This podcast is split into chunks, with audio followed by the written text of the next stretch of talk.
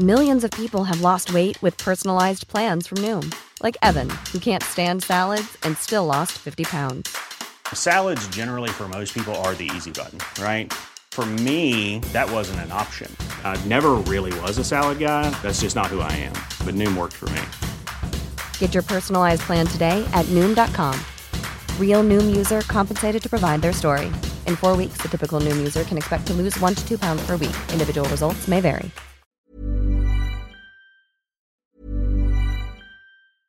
Hiring for your small business? If you're not looking for professionals on LinkedIn, you're looking in the wrong place. That's like looking for your car keys in a fish tank. LinkedIn helps you hire professionals you can't find anywhere else, even those who aren't actively searching for a new job but might be open to the perfect role. In a given month, over 70% of LinkedIn users don't even visit other leading job sites. So start looking in the right place. With LinkedIn, you can hire professionals like a professional. Post your free job on linkedin.com slash people today. Spring is my favorite time to start a new workout routine. With the weather warming up, it feels easier to get into the rhythm of things. Whether you have 20 minutes or an hour for a Pilates class or outdoor guided walk, Peloton has everything you need to help you get going. Get a head start on summer with Peloton at onepeloton.com.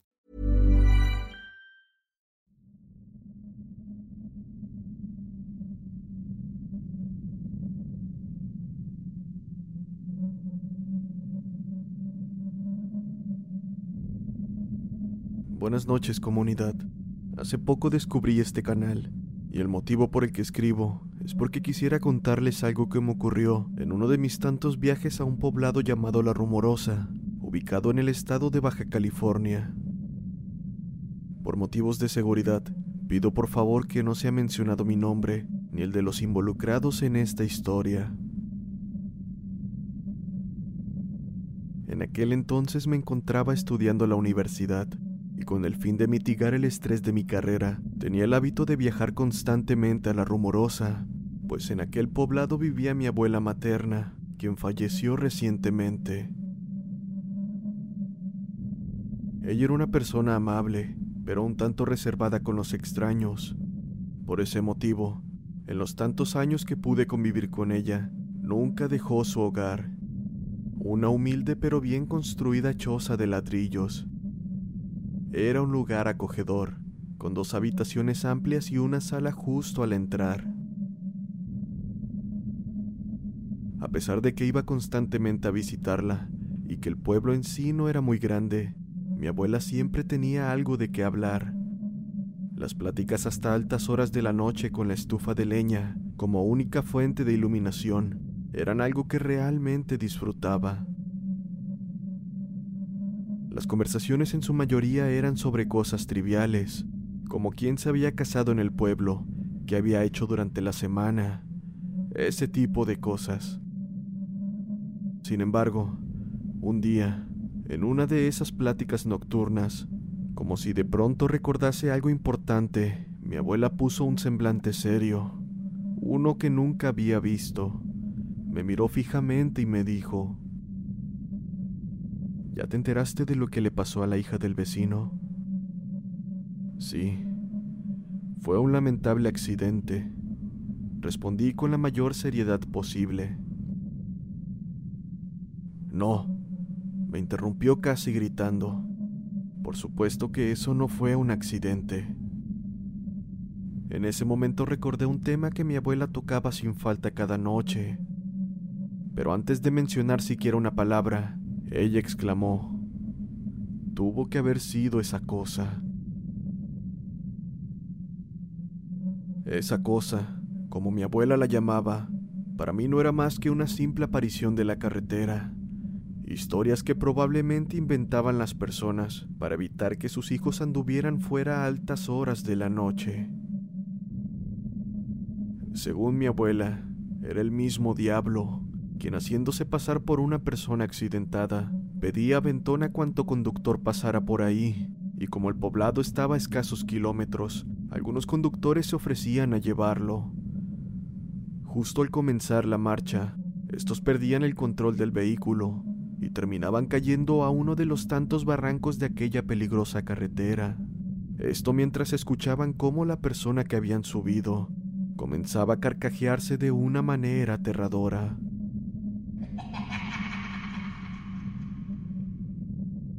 A pesar de que dicha historia la consideraba como una más de tantas que cuentan, cada que mi abuela habla de ello, ponía toda la atención que se le daría a un tema importante. Vivo en Mexicali y como ya se los comenté, viajaba constantemente a la rumorosa, siempre de día, hasta que en una ocasión, debido a ciertos asuntos que tuve que atender, al partir ya me había caído la noche. Todas las semanas voy de visita, y esta no será la excepción. Eso fue lo que pensé antes de pasar la peor experiencia de mi vida. Siendo las once de la noche comencé mi camino, y alrededor de media hora después ya había salido de la ciudad. La hora no suponía un problema. Mi abuela era una persona que gustaba de dormir hasta tarde.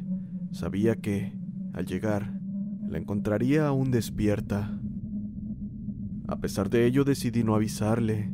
Solo se preocuparía por saber que tomé una carretera tan peligrosa en medio de la noche. El camino parecía de lo más agradable. Me encontraba subiendo la rumorosa, mientras bromeaba conmigo mismo sobre lo conveniente que sería manejar siempre de noche, cuando hubo algo que llamó mi atención. Aproximadamente a 300 metros de mí, vi a una persona a un lado de la carretera, moviendo su mano en señal de pedir aventón. No sé por qué, pero en ese momento vino mi memoria la hija del vecino, acompañado de la frase de mi abuela. Tuvo que haber sido esa cosa. Eso no puede ser cierto, dije en voz alta mientras sacudía mi cabeza.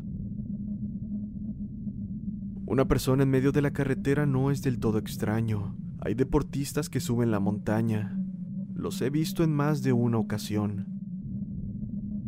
Con eso en mente, Bajé la velocidad poco a poco conforme me acercaba, y mientras más cerca estaba, me fue más fácil distinguir aquel sujeto.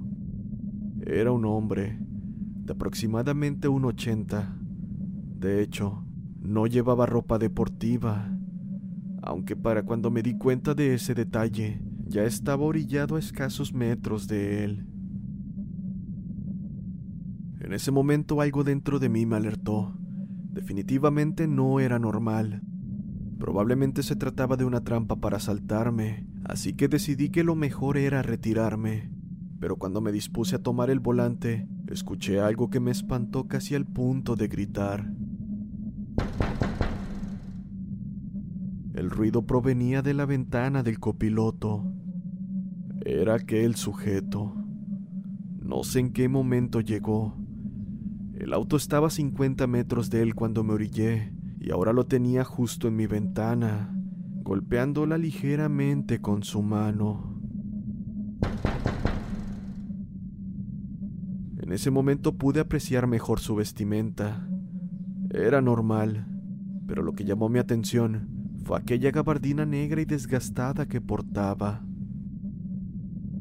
Ante la insistencia de sus golpes, y seguramente por idiota, Bajé un poco el vidrio del copiloto para saber qué quería.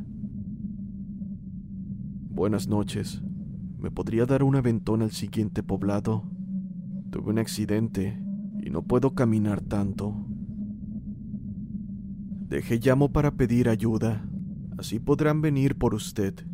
Respondí lo más natural que pude. No puedo esperar. Necesito llegar ya. ¿Puedo entrar en su auto? respondió de manera tajante. Lo siento, pero no puedo dejarte subir. En este punto me encontraba bastante nervioso, así que inmediatamente subí el vidrio, pero justo cuando iba a quitar el freno de mano, el maldito carro se apagó. No tenía sentido. ¿Por qué tenía que pasarme esto? Acto seguido, escuché un golpe seco en el vidrio del copiloto como si algo grande se hubiese pegado contra el cristal. Sabía que era aquel sujeto, quien había estrellado su rostro y manos contra el cristal.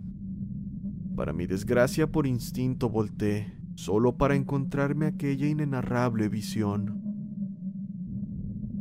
Un rostro cadavérico, con las cuencas de los ojos totalmente oscuras, yacía afuera del auto. Sus manos demacradas que terminaban en sucias y largas uñas amenazaban con romper el cristal en cualquier momento. Me quedé sin aliento. Jamás había visto algo así. Estaba lejos de encajar con la descripción de una aparición o un espectro. Antes de siquiera retomar el aliento ante la impresión, a escasos centímetros de mí, esa cosa comenzó a hablar con una voz que se asemeja al gruñido de un perro. Déjame subir. Sentí como casi me desmayaba, pero no debía perder la conciencia. De hacerlo, quién sabe qué me habría sucedido. Aquel ser continuó repitiendo la misma frase una y otra vez, y aquellos golpeteos que daba el cristal hasta hace unos instantes se convirtieron en golpes llenos de furia. Pensé que en cualquier momento lo rompería. A día de hoy, el simple hecho de recordarlo hace que el miedo que sentí en aquel momento me invada completamente. Ante la desesperación quise comenzar a rezar, pero las palabras no salían de mi boca. Sabía lo que tenía que decir, pero algo me impedía articular siquiera una palabra. Tal vez aquel vestigio de ser humano no quería que lo hiciera, así que comencé a rezar en mi cabeza todo lo que me sabía. Pedí con todas mis fuerzas a Dios. Solo quería largarme de ahí. Después de intentarlo por quién sabe cuántas veces, carro al fin encendió, pero lejos de sentir un alivio, la situación se agravó. Como si esa cosa fuese consciente de que estaba por irme, comenzó a golpear con una furia indescriptible el cristal del copiloto. Ahora estaba seguro de que lo rompería, pero no me quedaría averiguarlo.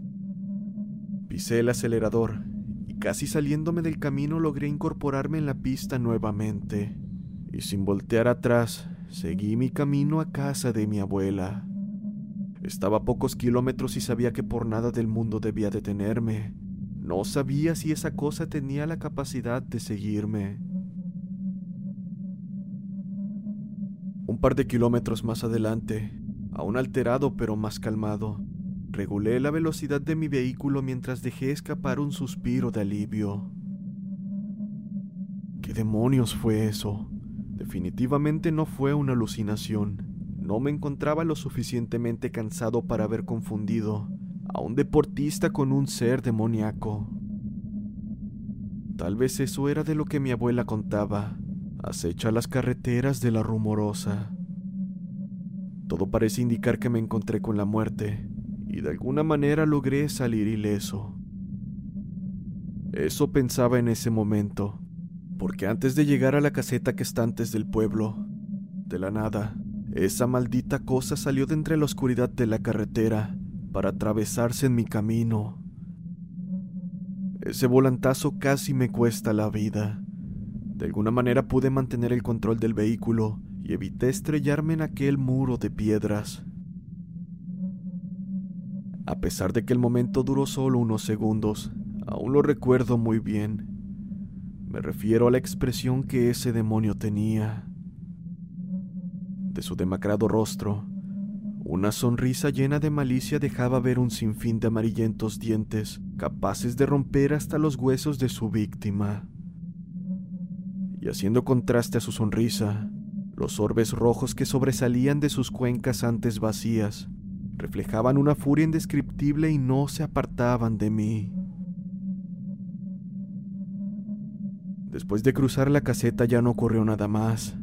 Pude llegar a la casa de mi abuela sin problemas y por supuesto, no le comenté al respecto.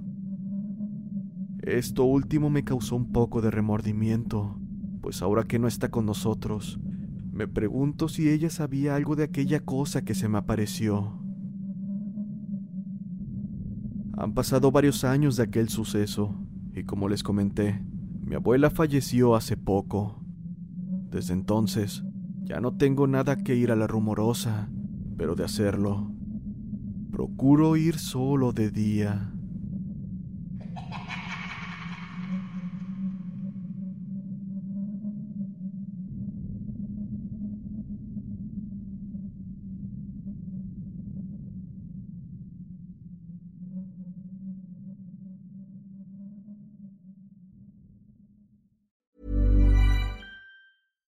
If you're looking for plump lips that last, you need to know about Juvederm lip fillers. With Juvederm Volbella XC and Juvederm Ultra XC, your lip look, whether it's subtle or bold, can last up to one full year with optimal treatment and no additional maintenance. Find a licensed specialist and see if it's right for you at juvederm.com today. That's J U V E D E R M.com. Add fullness to lips in adults over 21 with Juvederm Volbella XC or Juvederm Ultra XC. Do not use if you have severe allergies or a history of severe allergic reactions, or if you're allergic to lidocaine or the proteins used in Juvederm. Tell your doctor if you have a history of scarring or taking medicines that decrease the body's immune response or that can prolong bleeding. Common side effects include injection site redness, swelling, pain, tenderness, firmness, lumps, bumps, bruising, discoloration, or itching. As with all fillers, there's a rare risk of unintentional injection into a blood vessel, which can cause vision abnormalities, blindness, stroke, temporary scabs, or scarring. For full important safety information, visit juvederm.com.